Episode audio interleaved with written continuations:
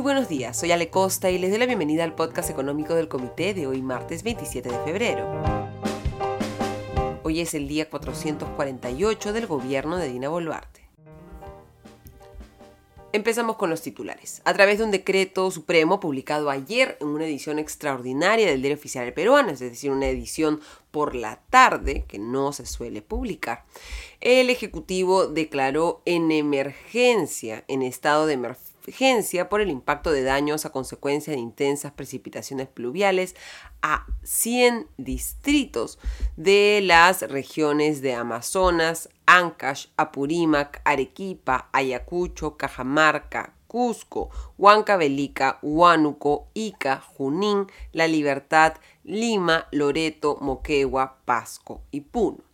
En el caso de la provincia de Lima, se han declarado en emergencia el distrito de Asia en Cañete, el distrito de Atavillos Alto en Guaral, los distritos de Huachupampa y Santiago de Anchucaya en Guarochirí, el distrito de Pacho en Huaura y el distrito de Yauyos en Yauyos. Las regiones que tienen más distritos declarados en emergencia son Huancavelica, con 21 distritos de las provincias de Angaraes, Castrovirreina, Churcampa, Huancavelica, Huaytará y Tayacaja.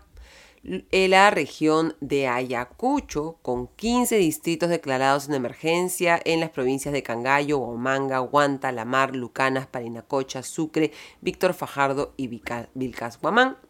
y la región de Arequipa, que tiene 13 distritos declarados en emergencia en las provincias de Arequipa, Carabelí, Castilla, Cayoma, Condesuyos y La Unión. La declaratoria del estado de emergencia tendrá un plazo de 60 días calendario y lo que se busca de acuerdo con el decreto supremo es ejecutar medidas y acciones de excepción inmediatas y necesarias de respuesta y rehabilitación, las que correspondan. Estas intervenciones, señala el decreto, tendrán que tener una relación directa de causalidad, es decir, haber sido causadas por el evento, por la lluvia,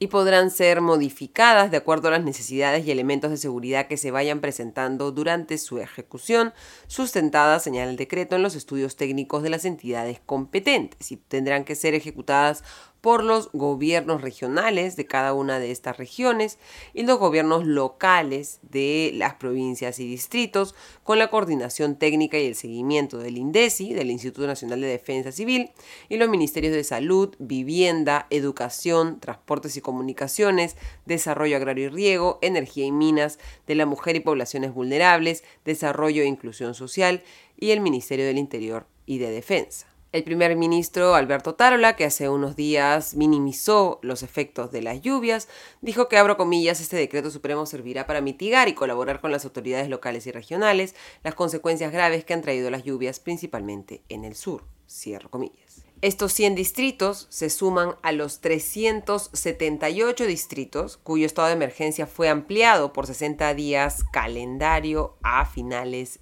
de enero por el Decreto Supremo 06-2024, 378 distritos en los departamentos de Amazonas, Ancash, Arequipa, Ayacucho, Cajamarca, Ica, La Libertad, Lambayeque, Lima, Pasco, Piura, San Martín y Tumbes y también a los 96 distritos que fueron declarados en emergencia el 10 de febrero a través del Decreto Supremo 16-2024 en las regiones de Amazonas, Ancash, Apurímac, Arequipa, Ayacucho, Cusco, Huancavelica, Huánuco, Junín, Lima, Madre de Dios, Pasco, Puno, San Martín y Tacna. Con estos nuevos 100 distritos suman 574 distritos del país, el 30% de los 1874 distritos. 3 de cada 10 distritos del país están actualmente en estado de emergencia por las lluvias. Y de acuerdo con el diario Gestión, la Superintendencia de Bancas, Seguros y AFP ha actualizado la norma que permite el registro de empresas de préstamo y casas de cambio, que son supervisadas a través de la Unidad de Inteligencia Financiera, que es una entidad de la SBS, para prevenir el lavado de activos y el financiamiento del terrorismo. ¿Qué es lo que señala esta nueva norma? lo que establece es una serie de causales para que la SBS pueda requerir el cese de las actividades de las empresas que incumplan con estar inscritas en el registro de empresas supervisadas por la Superintendencia de Bancas, Seguros y AFP de manera previa a su inicio de operaciones.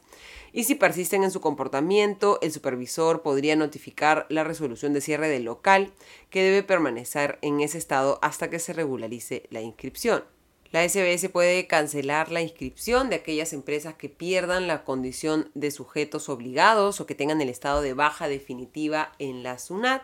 Y también si presentan información falsa, utilizan un nombre, denominación social o plataforma tecnológica distinta a la que registraron inicialmente y que promocionan sus actividades usando el logo de la Superintendencia de Bancas Seguros AFP o realizan actividades que requieren autorización. El mayor poder de la SBS también se aplica para las aplicaciones digitales y señala que la SBS puede solicitar, según corresponda, el bloqueo del medio electrónico a través del cual desarrollan sus actividades si encuentra que no ha cumplido estos nuevos requisitos. Esto se aplicará a las alrededor de 1.536 casas de cambio y 677 empresas de préstamo inscritas en la Superintendencia de Bancas Seguros y AFP. Y en un contexto en el que hay preocupación por las entidades microfinancieras, por los malos resultados que han tenido durante el 2023, la preocupación también podría darse sobre los grandes bancos peruanos, pero sobre ellos Moody's, la agencia calificadora de riesgo, una de las agencias que le otorga una nota a las entidades dependiendo de qué tan confiables o no son, qué tantas posibilidades hay de que paguen sus obligaciones o no ha publicado un informe señalando que los cuatro principales bancos del país podrían lograr que sus márgenes de interés se estabilicen en el 2024 pero que por ahora no esperan que reviertan la gran cantidad de provisiones que hicieron el año pasado. Esto lo cita Semana Económica. Lo que también considera Moody's que podría pasar este año es que gradualmente estos cuatro grandes bancos, BCP, BBVA, Scotiabank e Interbank, reanuden el crecimiento de sus carteras de préstamos.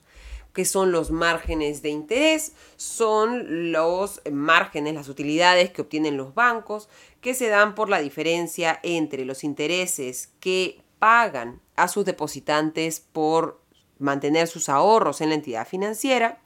y los intereses que cobran a quienes les prestan dinero por prestarles esos recursos en un contexto de altas tasas de interés, como el del que estamos saliendo en este momento, porque el Banco Central de Reserva, recordemos, está reduciendo su tasa para reducir los costos de financiamiento, los bancos pueden elevar sus tasas de interés, las tasas de interés que cobran, aunque ahí limitados un poco por la competencia con otras entidades financieras,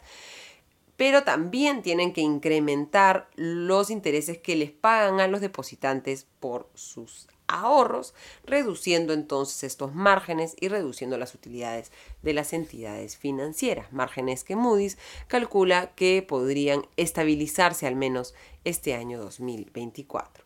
Como les decía, Moody's también espera que todavía no se reviertan la gran cantidad de provisiones que hicieron los bancos en el 2023. Las provisiones, recordemos, son el dinero que guardan los bancos como una medida de protección frente a la posibilidad de que sus deudores no les devuelvan los préstamos en escenarios de altas tasas de interés como el del año pasado y de debilidad, de la economía, como también el del año pasado, el riesgo de impago es mayor y por lo tanto las provisiones, que son dinero que los bancos no pueden tocar, eh, se incrementan también. Pero como les decía, Moody's no espera que estas provisiones se reduzcan en un contexto, se entiende, en el que todavía la economía no va a estar bollante. Y ahora pasemos al tema del día. El ministro de Economía y Finanzas y el primer ministro Alberto Tarola han anunciado que se ha aprobado un decreto de urgencia, decreto de urgencia que todavía no se ha publicado en el diario oficial El Peruano, que busca asegurar el abastecimiento de combustible y mejorar la gobernanza de Petroperú. han señalado que no se va a dar ningún subsidio económico a la petrolera estatal, ni se va a capitalizar su deuda y que se busca profesionalizar a Petroperú para que esta empresa pública sea eficiente. ¿Cuáles son los cambios que se han anunciado, aunque todavía no ejecutado?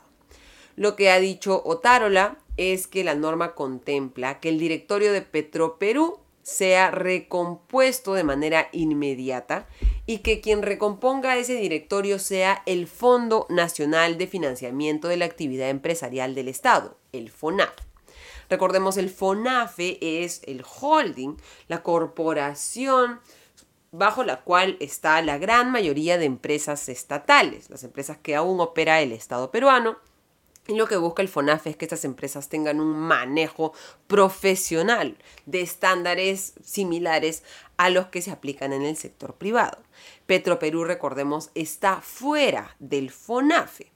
No se entiende claramente si es que esto significa que Petroperú va a pasar a ser parte de las empresas operadas por FONAFE, lo cual redundaría en un mejor manejo claramente de la petrolera estatal, o si solamente se le está dando esta responsabilidad por una vez de recomponer el directorio de Petroperú.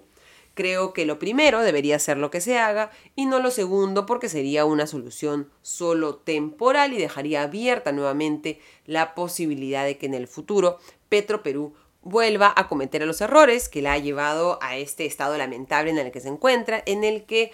la deuda de la petrolera estatal supera en cuatro veces el patrimonio de la compañía. Lo que ha dicho Tarola es que además se ha dado luz verde a medidas de austeridad, palabra que parece que va a ser la palabra más mencionada durante el paso del ministro de Economía y Finanzas José Arista en el cargo, porque recordemos ya anunció una norma de austeridad para el Estado peruano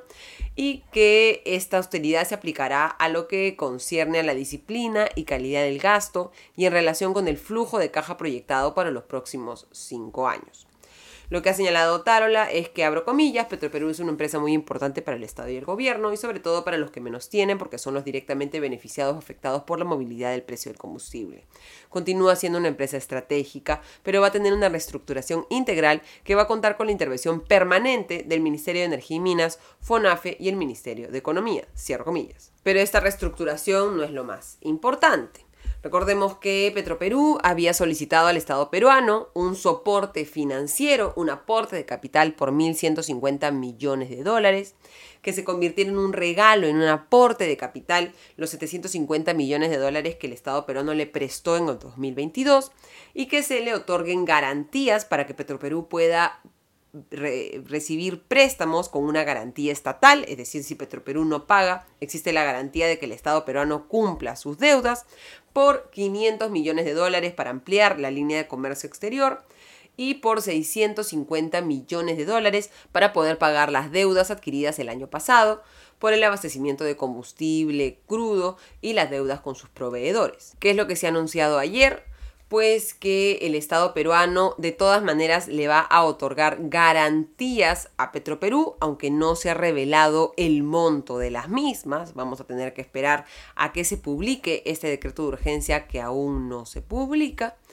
pero que no se le va a dar un aporte de efectivo ni una capitalización de sus deudas. Esto es más o menos lo que se esperaba y lo que ya de alguna manera había adelantado el antecesor de José Ariza en el cargo, eh, Alex Contreras, que la ayuda que se esperaba dar a Petroperú estaba más relacionada con garantías que con una entrega de dinero directamente, aunque recordemos, la presidencia de Petroperú había solicitado que efectivamente se les entregue dinero en efectivo, que se destine dinero de todos los peruanos para rescatar financieramente a Petroperú para que pueda cumplir sus deudas. El ministro de Economía, José Arista, ha señalado que el gran problema de Petroperú no es la solvencia patrimonial, sino la liquidez. Y aquí creo que podríamos discrepar parcialmente con el ministro Arista. Efectivamente, Petroperú tiene ambos problemas, deudas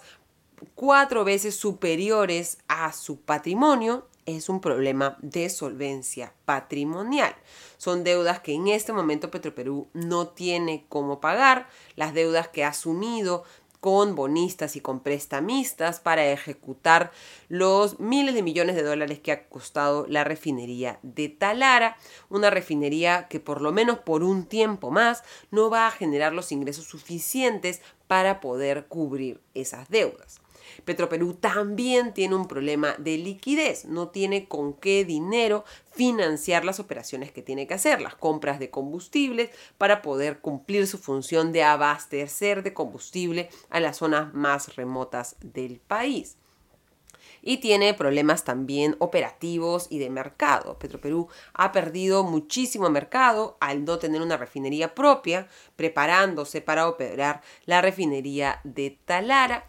Y estos son problemas graves que se van a tener que resolver y que va a tener que resolver seguramente este nuevo directorio. Lo que ha dicho Arista es, abro el Estado lo que ha aprobado es darle una fuente de financiamiento con garantía soberana para que sea más económico a través del Banco de la Nación. Así podrán conseguir liquidez suficiente para que paguen a los proveedores de tal manera que no quedemos desabastecidos en los combustibles. Cierro comillas. Arista ha indicado que este alivio financiero, más el cambio total de la gobernanza y las normas de austeridad, permitirán que la compañía estatal vuelva a ser solvente. Va a ser interesante ver cuáles son esas normas de austeridad que se imponen a Petroperú, si se va a obligar a la petrolera estatal a, deshacerse de muchos de los costosos activos, bienes inmuebles, inmuebles que posee y también el tema del costo laboral. Los trabajadores de Petroperú son de los trabajadores con mayores sueldos y mayores gollerías del país. Y esa es una situación que se tiene que resolver pronto para asegurar que Petroperú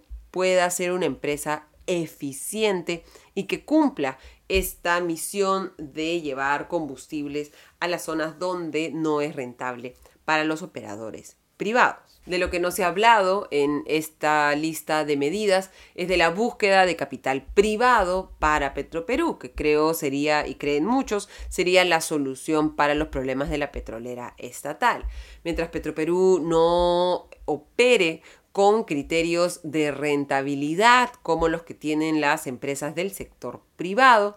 y opere más bien cuidando tan solo los intereses de sus trabajadores,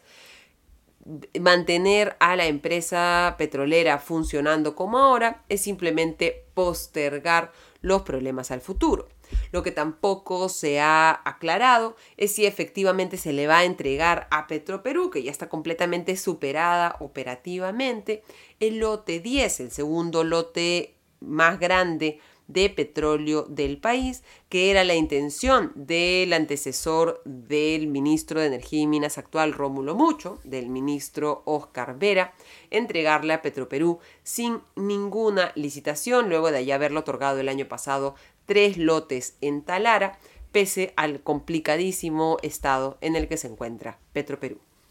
Terminamos así el podcast económico de hoy. Les deseo un excelente día. Nos reencontramos mañana. Hasta entonces.